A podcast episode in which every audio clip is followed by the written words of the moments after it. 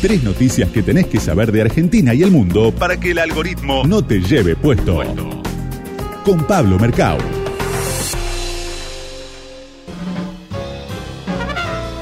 Ahí viene el algoritmo, me está por llevar puesto, pero no. Pablito Mercado me salva. ¿Cómo les va? Buenas tardes. ¿Cómo anda? Buenas tardes. Ah. Muy bien. Buenas tardes, noches. Qué semana esta que termina, ¿eh? Uf. Uf, Tremenda. Bien, ¿Se acuerdan que...? se aburre el que quiere en este país, ¿eh? Sí, y en este mundo te diría. Sí, es verdad. Decía Santi que se, com- se va a celebrar una semana, un año, no sé si se celebra esto, un año del ASPO, del comienzo de la cuarentena, Ponele. etcétera. Es como el, El Día de la viernes que Mujer, viene. ¿no, chicos? No se Eh, celebra. no en todo se celebra, caso, claro. conmemorémoslo. Feliz día de la pandemia, Sí. ¿viste? Más o menos. Se cumplió la semana que, que está terminando un año de la declaración de la pandemia en el mundo. Dos números muy globales, muy, muy generales. 117 millones de contagiados, 2,6 millones de muertos. Tremendo. Es El dato de este año en el que Sí. todavía no hemos terminado y el año en que vivimos en peligro. Un año Totalmente. enorme y muy Y largo. la sensación constante de que va eh, es- esto que estamos habitando, estos días que estamos habitando, que están concurriendo, van a ser eh, analizados, pensados y, y- y hasta desmenuzados durante décadas, ¿no? La cantidad de libros que va a haber. Sí, sí, la, la- sensación de, de- de momento histórico que tenemos. Exactamente. Y esta semana que termina, hablando de momento histórico, hay un dato interesante porque va a traer mucho rebote, no solo en los próximos días, sino uno diría que el próximo año y medio por lo menos. Vos decís, ¿qué noticia puede tener impacto garantizado durante un año y medio?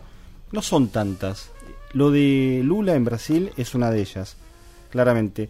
Revisábamos la historia el 7 de abril de 2018 en el Sindicato de Metalúrgicos de San Bernardo do Campo, que es en el Gran San Pablo, como si fuera Sí, en el cerquita Gran de Buenos San Pablo. Aires, cerca de San Pablo, el corazón industrial de Brasil y de América Latina.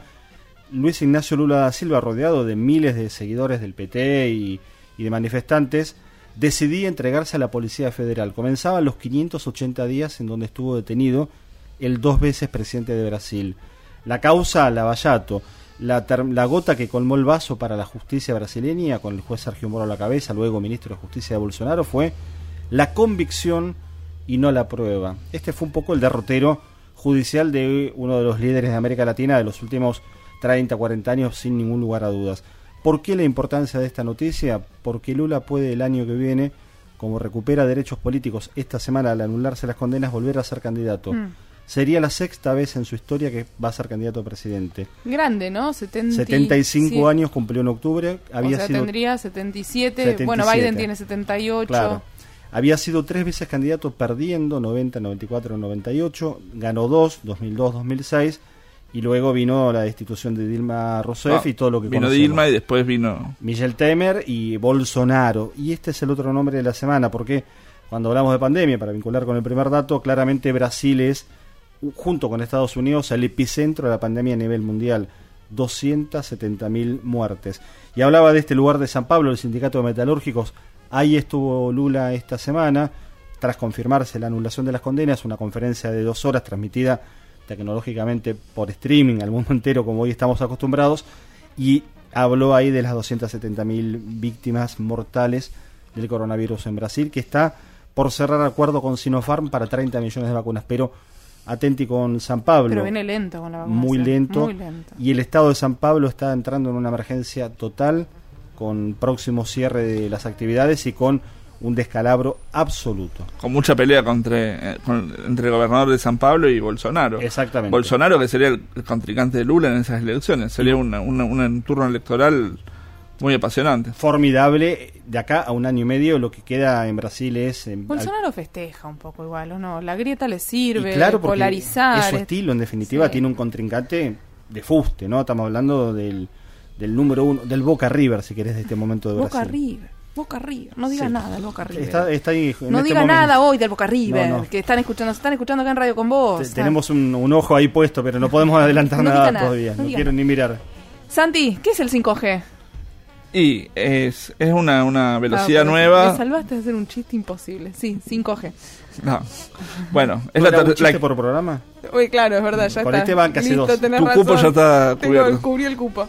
¿Qué? No, este, esta semana se vienen las pruebas de, de 5G en el ENACOM. Este, vamos a estar participando. Y es, es la posibilidad, es el- la quinta generación de telefonía celular que iría, es la posibilidad de comunicarse con una velocidad mucho mayor.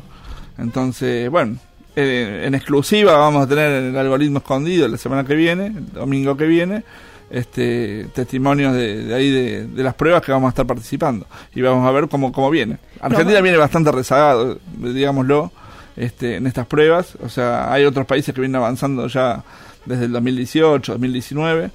Pero bueno, es la posibilidad de comu- comunicarse en tiempo real prácticamente con, con, con velos- anchos de banda mucho mayores. ¿Y cuándo podemos esperar que nos cambie a nosotros el, el- en el teléfono la, la cotidiana? Y se vienen, ¿viste las propagandas de los nuevos teléfonos? Todos dicen que ya tienen 5G, están habilitados. Que, claro, tienen la- están habilitados ahora. el Están tema es habilitados. que Y exista. cuando vienen estas cosas, generalmente vienen, vienen rápido. Una vez que las habilitan, empiezan a venir muy rápido. Como nosotros, que venimos rápido el domingo que viene, venimos de nuevo a las 7 de la tarde, como siempre, pero el programa se nos desaparece.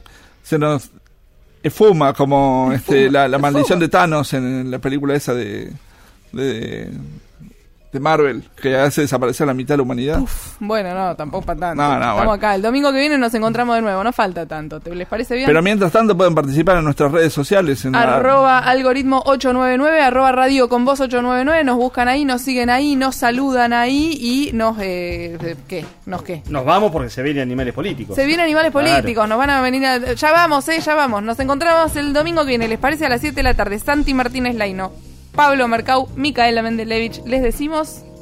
Hasta la semana que viene.